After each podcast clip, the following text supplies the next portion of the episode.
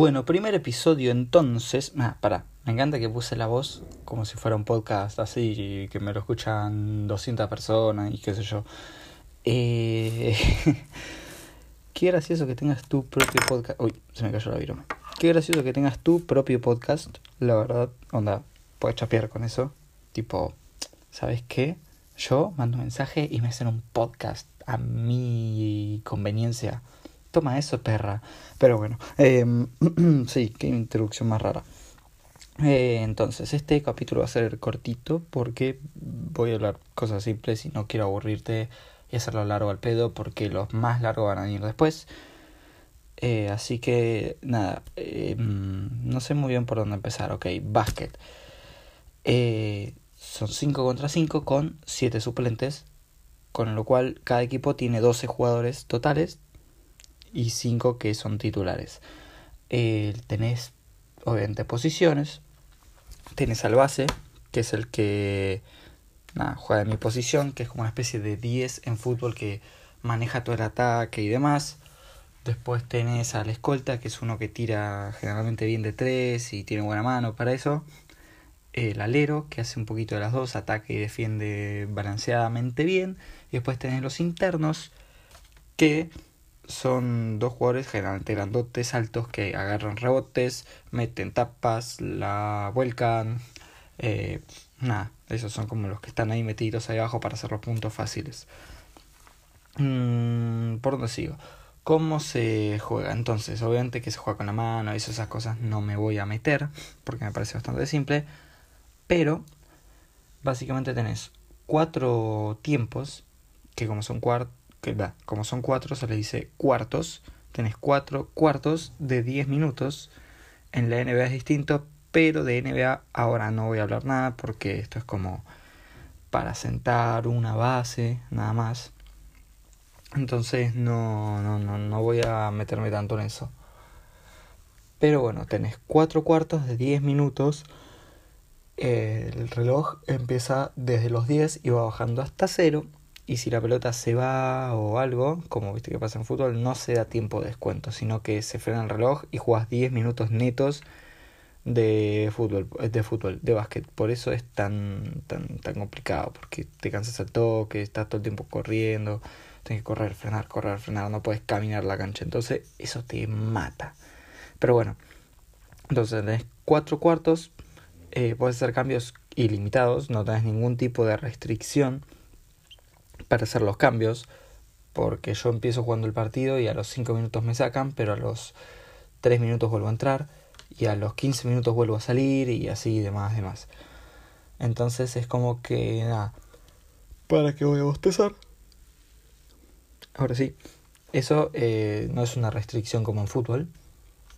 Y encima tenés minutos, tenés timeout, que es como pasa en, no sé, hockey, creo, en fútbol americano, ¿qué onda? Vos capaz tenés la pelota picándola y a tu técnico no le pinta esa jugada o lo que sea y dice, che, dame un minuto y entonces van todos a, al banco de suplentes y el tipo dice, eh, tenemos que jugar a esto, lo otro, pa, pa, pa. Es como una especie de pido cuando juegas a la mancha, algo así, alta, alta analogía con juguitos de nenes metí. Pero nada, eso por un lado y por el otro con los minutos vos tenés dos por mitad porque sea, son cuartos, pero cuando terminan los dos primeros cuartos está el descanso, que es la mitad, obviamente, que son 10 minutos de descanso.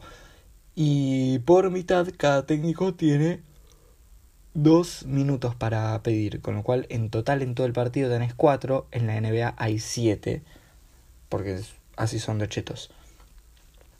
Entonces, nada, eso también es, es distinto. Y, eso, y se puede pedir uno por cuarto. Se puede pedir uno en cada cuarto, salvo en el último cuarto, que ahí puedes pedir los dos en ese cuarto. Pero bueno, eh, ¿dónde me quedé? Minutos. Cambios, ya lo dije. Eh, ¿Qué más? Bueno, eh, hay algún par de reglas muy básicas. Por ejemplo, no se puede meter cuerpo si vos le metés cuerpo al otro jugador, eso es un full. Si le está picando y vos le pegas la mano, es full. si, no sé, metes un, eh, si lo tocas en el aire, cualquier contacto con un jugador en el aire es foul, foul, foul, full, no sé cómo se diga.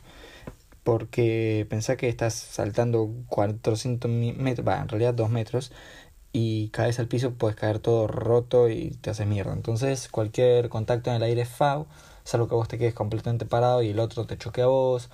Esas reglas son muy así, viste, de no sé cómo. Ah, el bostezo, amigo. No sé cómo decirlo, muy de. Mm, de subjetividad del árbitro. Son complicadas de, de, de, analizar algunas, como que es muy, muy subjetivo. Pero tenés eh, faltas mm, de tiro, que es cuando alguien está tirando y vos le pegás. Tenés faltas, eh, sé yo, alguien está picándola, está corriendo, vos te metes en el medio y lo cortas, eso se dice bloqueo. Y tenés faltas técnicas, que son em, una especie de... ¿Viste cuando los jugadores putean al árbitro y los echan por eso? Bueno, eh, algo así. Una falta técnica es una falta que no es de, de contacto, sino que capaz eh, estabas picándola o algo y al contrario le dijiste, eh, puto, mirá cómo te la vuelco en la jeta. O no sé, o le decís al árbitro, ladrón, hijo de puta, ¿cómo vas a cobrar eso? Cosas así no sé, le aplaudís en la cara a un contrario, incluso a mí me han cobrado una por soplarlo. Estaba corriendo al lado y le hice y lo soplé en la oreja mientras tiraba y me cobraron técnica. Eh, ah, también me, bueno, me cobraron una cuando salí caliente de un partido y rompí una silla, pero bueno, eso es un poco más, ¿cómo se dice? Eh, lógico. el Leiva de los 13 años era re enojado. Pero bueno, tenés esos distintos tipos de faltas. Uy, cómo son ese cuello, papito. Y eso. Eh, no sé muy bien por dónde me quedé. Siento que tengo más cosas por decir. Bueno, hice una pausita porque fui a tomar agua. Quería poner una musiquita o algo. Pero no. Justo lo corté mal el audio y bueno, así quedó. Entonces, si se escucha ese cambio fue por eso. Eh, que estaba con tipos de fulls y eso. Eh, ah, no, con. Ok, sigo con las reglas. Entonces, eh, ¿Qué otras reglas hay? Bueno, por ejemplo, viste que en la cancha tenés, eh, hay una zonita que está pintada, que literalmente se llama la zona pintada. Bueno, esa, ahí los defensores no pueden estar, no, perdón, los atacantes, o sea, el equipo que ataca, no puede haber un jugador metido ahí adentro por 3 segundos, porque es como que perdés la pelota automáticamente y se la dan al otro equipo. Como que te cobran literalmente pérdida y sacar otro equipo desde abajo. ¿Por qué me vas a decir? No lo sé. En la NBA lo que tienen es que no pueden haber segundos defensivos y ofensivos. Después, en otro momento, te explicaré muy bien todo por qué. Pero por qué no se puede estar tres segundos ahí adentro, nunca, nunca, nunca lo, lo, pude saber. Me parece una regla medio tonta. Pero bueno, hablando de, reglas y eso, Em, viste que hay un reloj que va de 10 minutos a 0 minutos, en realidad 0 segundos, y ahí terminan los cuartos. Y vos tenés también otro reloj, que es el reloj de 24 segundos, que es el reloj de posesión. Básicamente, imagínate que en fútbol te digan, bueno, si haces 40 pases y, y no pateaste el arco, o mejor dicho, que en fútbol te digan, tenés que hacer como máximo 40 pases. Si haces más de 40 pases, eh, perdiste. Va, no perdiste, pero perdiste la pelota. Bueno, en fútbol, eh, da, en fútbol. En básquet pasa exactamente lo mismo. Vos tenés ese reloj de 24. Si estás 24 segundos con la pelota en la mano o pasándotela y en ningún momento tiraste al aro y la pelota tocó el aro, eh, suena la chicharra y perdiste la pelota. Es como que tenés esa restricción para no perder tiempo, para que sea más dinámico, para que haya más ida y vuelta entonces eh, no te dejan. Hay otros lugares como en el básquet universitario de Estados Unidos que son 30 segundos, pero bueno, nada. El reloj está instalado porque una vez un equipo se pasó los últimos 5 minutos de un partido pasándose la pelota, el famoso bidonazo en los 60, los St. Louis Spirits de la, bueno, no era la NBA en ese momento, era la ABA o la BAA, algo así, una de esas dos, eran dos ligas que después se fusionaron. Bueno, esto después vendrá en otro podcast. Pero bueno, a partir de eso metieron un reloj de posesión como para que dejen de hacer tiempo.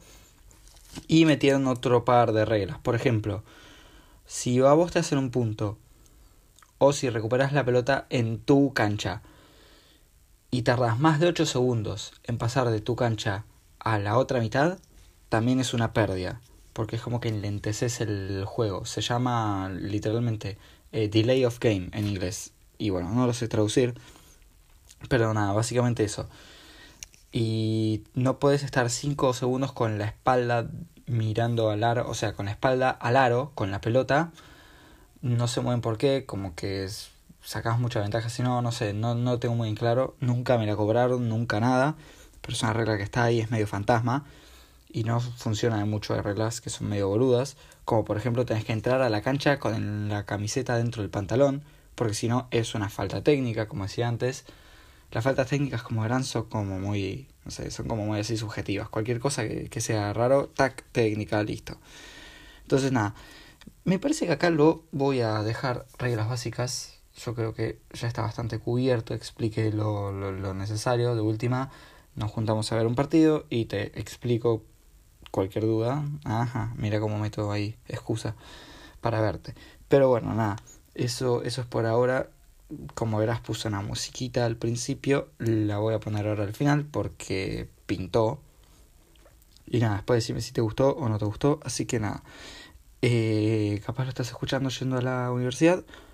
Así que bien, de última, si lo estás escuchando a las 10 estoy por allá. No, a las 10 no, a las 10 y cuarto, a las 10 y 20 estoy por ahí en, en, en, en Loria. Así que nada, dato, mira cómo te tiro mensajes encubiertos, eh. Pero nada, eso, hasta la pista, baby.